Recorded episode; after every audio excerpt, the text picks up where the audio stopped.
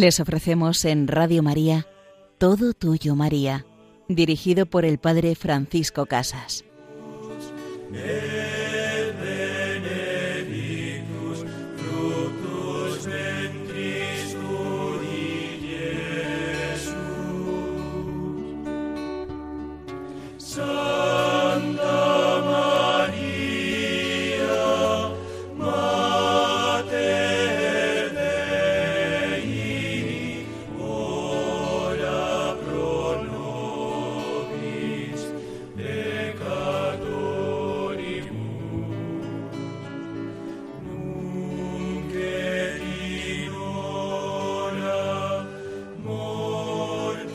Querida Madre, cuídanos a cada uno de tus hijos, como también cuidaste a los apóstoles después de la resurrección de tu Hijo Jesús y de haber ascendido al cielo. Tu querida Madre, fuiste buscando y llamando a cada uno, acogiéndoles como buena Madre en tu corazón. A los cuarenta días de Jesús resucitar, ascendió al cielo entre las nubes, y allí quedan los apóstoles en la tierra, con la mirada clavada en el cielo, y allí estabas tú, Madre, en la ascensión, acogiendo, recogiendo, protegiendo a, tus hijos, a los apóstoles, a los testigos del amor de tu Hijo Jesús. En este programa, en la primera parte, vamos a profundizar en la tarea y en la vida de nuestra Madre la Virgen en ese momento después de la ascensión de su Hijo Jesús. Y en la segunda parte de nuestro programa nos acercaremos a la figura de un santo muy importante para la tradición de la Iglesia, San Felipe Neri, uno de los santos diríamos más conocidos por las anécdotas que él tiene, el patrón de los educadores y también de los humoristas. Pues comenzamos nuestro programa de la mano de nuestra Madre, la Virgen María, y a ella la pedimos que nos mantenga y conserve en la unidad de su Santa Iglesia. ¿Qué hace María en la Iglesia de Jerusalén cuando su Hijo asciende al cielo? Pues se puede decir que el Evangelio de San Lucas y los Hechos de los Apóstoles constituyen una sola y única historia narrada en dos partes. La primera parte, el Evangelio de San Lucas, relata la vida terrena de Jesús de Nazaret, el Hijo de Dios y Redentor de los hombres. Y la segunda parte, los Hechos de los Apóstoles, cuentan los primeros pasos de la vida de la Iglesia fundada por Cristo y continuada por sus discípulos. El prólogo del Evangelio, por tanto, es común a los dos libros, y por ello San Lucas comienza los Hechos de los Apóstoles haciendo un brevísimo resumen del final de su Evangelio, y prosigue mostrando los sucesos acaecidos tras la muerte y resurrección de Cristo.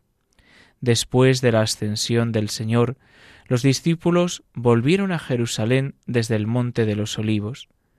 Cuando llegaron a la ciudad, subieron a la estancia superior donde se alojaban, y todos ellos perseveraban en la oración con un mismo espíritu, en compañía de algunas mujeres, de María, la Madre de Jesús, y de sus hermanos. Estos versículos son considerados por los exégetas como una exposición sumaria de lo que de la que se vale el evangelista para concatenar las sucesivas escenas de los hechos. Es significativo que a lo largo de todo este libro el agiógrafo haya reseñado sólo en este momento la presencia de, María en la primera comunidad cristiana. Solo algunos exégetas, la razón de ello es porque para San Lucas esta presencia condensa y resume el ser y la vida de la Virgen María, pues tampoco lo tratan con muchísima amplitud. Y solo son algunos los que ponen a María en el momento fundamental de su tarea como madre, como custodia de la obra de su Hijo, que es la Iglesia, que es mantener a los discípulos unidos y en oración en su desarrollo teológico. En efecto, para el evangelista, para San Lucas, María es ante todo la madre que cree y ora. Las escenas del Evangelio de la infancia nos muestran a la doncella de Nazaret que por creer en la palabra de Dios contra toda esperanza, el Padre la hace madre de su Hijo, que es honrada por Isabel por haber creído en el oráculo del ángel, y que es alabada por Cristo más por haber aceptado la palabra de Dios que por haberle engendrado en su seno. Igualmente, el evangelista nos presenta dos veces a la Virgen guardando todas las cosas y meditándolas en su corazón. Sin el Evangelio, esta actitud creyente y orante de la Madre queda circunscrita al ambiente privado de su intimidad, ahora, después de su glorificación, de la glorificación de su Hijo, se proyecta sobre la primera comunidad de discípulos como modelo, ejemplo y paradigma de todo creyente ese ser de María que conservaba todas las cosas, guardándolas y meditándolas en su corazón, se extiende a los apóstoles, se extiende a los discípulos de su Hijo.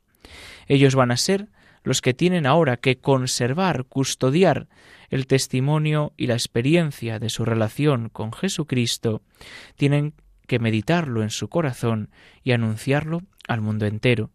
Y para ello se van a encontrar con una madre, con María, que estará siempre a su lado, confirmándoles en su fe, alentándoles en sus dudas y desalientos. El agiógrafo, en esta perícopa que hemos escuchado de lo que hacía la primera iglesia de Jerusalén, presenta a cuatro grupos de personas diversas reunidas en el mismo lugar a los apóstoles, a un conjunto de mujeres de las que tenemos cierta referencia por el Evangelio, a los hermanos de Jesús, es decir, a sus familiares en diverso grado, y finalmente a María.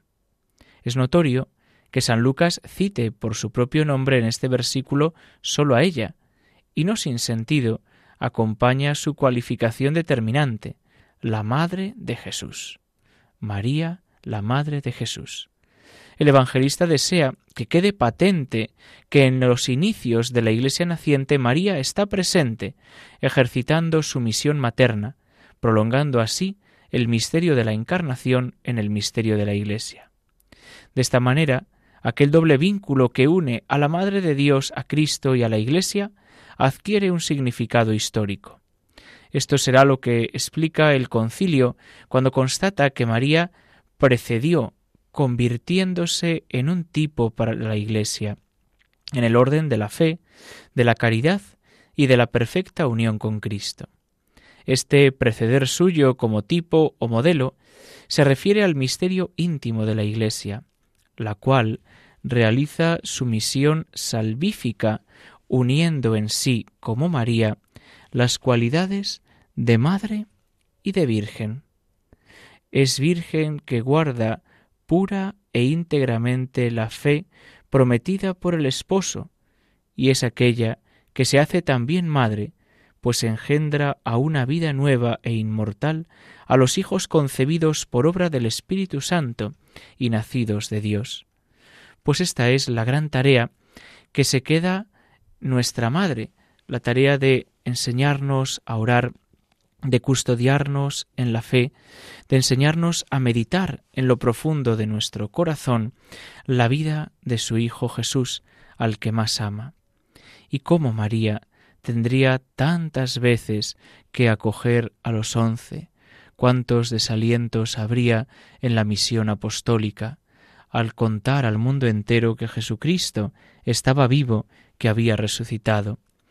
Un testimonio lo tenemos en España, es el testimonio de Santiago, quien al traer el mensaje de la vida, el Evangelio, hasta estas tierras, se encontró con la cabezonería, el rechazo de muchos de, esa buena nueva, de ese mensaje de esperanza.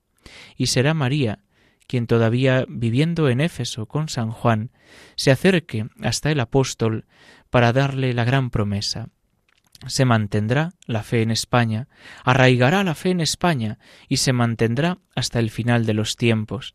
Y María en esa misión de confirmar en la fe, de alentar en la fe, dejará de manos de su Hijo Jesús esa columna que hoy se venera en la Basílica del Pilar de Zaragoza, el pilar bendito ante el cual tantos peregrinos han llegado en toda la historia para besar y confirmar su fe, esa fe en Jesucristo vivo y resucitado, esa fe en la tradición de los apóstoles, siempre de la mano de María, un baluarte, una basílica que se mantuvo en medio también de las bombas, pues María fue capaz de mantenerse en pie junto a la cruz de su Hijo. Si otro santuario, si otro monumento en el Cerro de los Ángeles cayó ante el enemigo, ahora esa basílica de Zaragoza se mantiene en pie como testimonio de que con María todo es posible, que con María llegamos al corazón de su Hijo. El misterio de Jesucristo es un misterio de muerte, de pasión, de cruz, que se transforma en luz y vida. Con Cristo somos llamados a entregar la vida, a pasar por la prueba de la cruz, para poder gozar después de la luz. Y María nos acompaña. María está siempre presente, siempre a nuestro lado, como lo estuvo también con su Hijo Jesús. Por eso, a nuestra Madre la Virgen nos vamos a encomendar ahora, vamos a pedirle en este momento que ella sea nuestra Señora y nuestra Madre.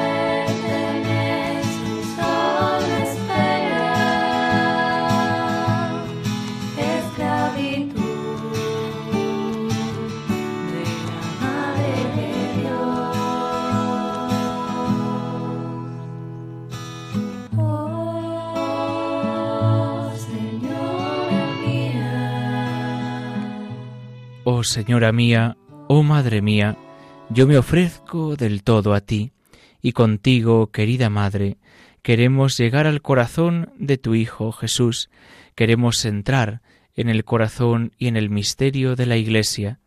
Estamos en este programa Todo Tuyo, María, con el Padre Francisco Casas. En la primera parte de nuestro programa. Hemos hablado de esa tarea de nuestra Madre de unir a los discípulos después de la ascensión de su Hijo Jesús en la oración, de unirles esperando el don del Espíritu Santo, y ella como Madre y Maestra nos enseña a confiar, a meditar todo en nuestro corazón. En la segunda parte de nuestro programa nos vamos a acercar a la figura de un gran santo del siglo XVI, San Felipe Neri, el apóstol de Roma, quien nació en el año 1515 en Florencia, en Italia.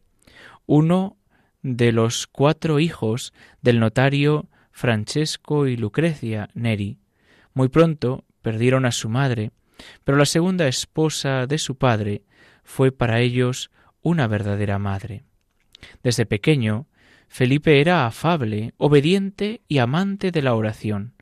En su juventud le gustaba visitar a los padres dominicos del monasterio de San Marco, y según su propio testimonio, estos padres le inspiraron a la virtud. A los diecisiete años lo enviaron a San Germán cerca de Montecasino como aprendiz de Rómulo, un mercante primo de su padre. Su estancia ahí no duró mucho, ya que al poco tiempo tuvo Felipe la experiencia mística que él llamaría más tarde su conversión, y desde ese momento dejaron de interesarle los negocios. Partió a Roma sin dinero y sin ningún proyecto, confiando únicamente en la providencia. En la ciudad eterna se hospedó en la casa de un aduanero florentino llamado Galeotto, quien sus hijos, quien le cedió una buhardilla y le dio lo necesario para comer a cambio de que educase a sus hijos, los cuales, según el testimonio de su propia madre y de una tía, se portaban como ángeles bajo la dirección del santo. Felipe no necesitaba gran cosa, ya que sólo se alimentaba una vez al día, y su dieta se reducía a pan, aceitunas y agua. En su habitación no había más que la cama, una silla, unos cuantos libros y una cuerda para colgar la ropa. Felipe consagraba el día entero al apostolado.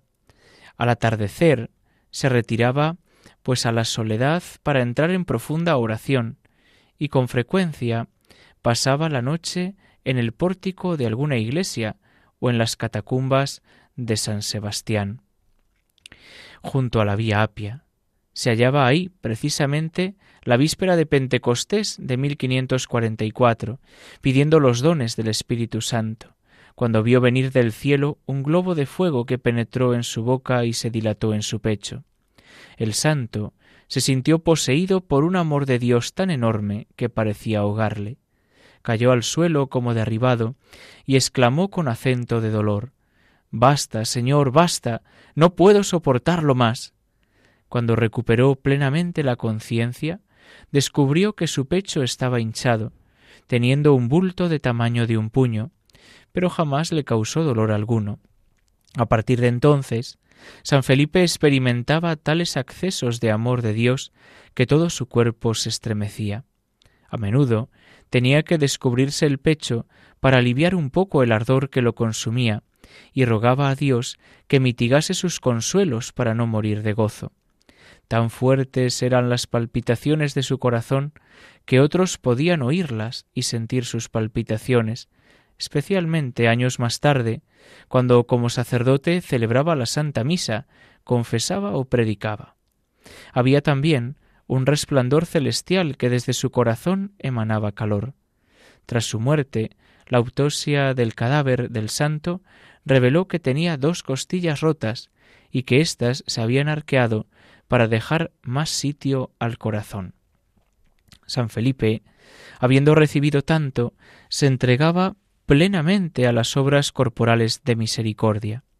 En 1548, con la ayuda del padre Persiano Rosa, su confesor, y unos quince laicos, San Felipe fundó la Cofradía de la Santísima Trinidad, conocida también como la Cofradía de los Pobres. Él fundará, años más tarde, la devoción de las cuarenta horas, lo que será la adoración eucarística, durante las cuales solía dar breves reflexiones llenas de amor que conmovían a todos. Dios bendijo esa cofradía dedicada a los pobres y entonces muy pronto fundó el célebre Hospital de la Santísima Trinidad. En el cuidado de los sacerdotes les, les, cuidaba confesándoles, les cuidaba también en esa dirección espiritual, y él fundaría por los famosos oratorios, los oratorios para visitar el Santísimo Sacramento, los oratorios donde con los sacerdotes rezaba cada día. San Felipe Neri tuvo siempre una salud muy delicada, y en cierta ocasión la Santísima Virgen se le apareció y le curó de una enfermedad de la vesícula. El suceso aconteció así. El santo había casi perdido el conocimiento, cuando súbitamente se incorporó, abrió los brazos y exclamó Mi hermosa señora, mi santa señora. El médico que le asistía le tomó por el brazo, pero San Felipe le dijo Dejadme abrazar a mi madre que ha venido a visitarme.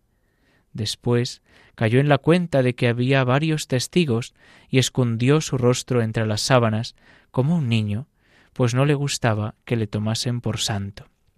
Así, San Felipe Neri fue caminando de la mano de la Virgen María y de su entrega a Dios todos los días de su vida.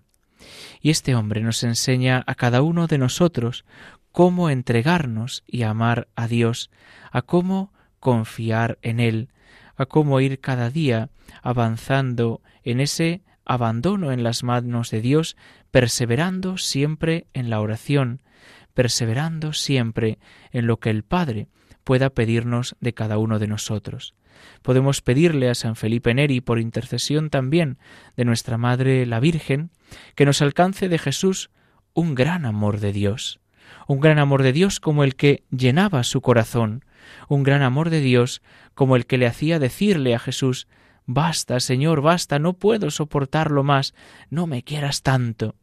Ojalá también nosotros pudiéramos tener esa experiencia con nuestro Señor Jesucristo, pues que nuestra Madre la Virgen así nos lo conceda, un deseo de caminar con Jesús, de caminar de su mano, para vivir ofrecidos siempre al amor del Padre. Os invitamos a que podáis escuchar de nuevo este programa en el podcast de Radio María, escribiendo el nombre del programa, Todo Tuyo María, y recibid la bendición del Señor y la bendición de Dios Todopoderoso, Padre, Hijo y Espíritu Santo, desciendan sobre vosotros. Alabado sea Jesucristo.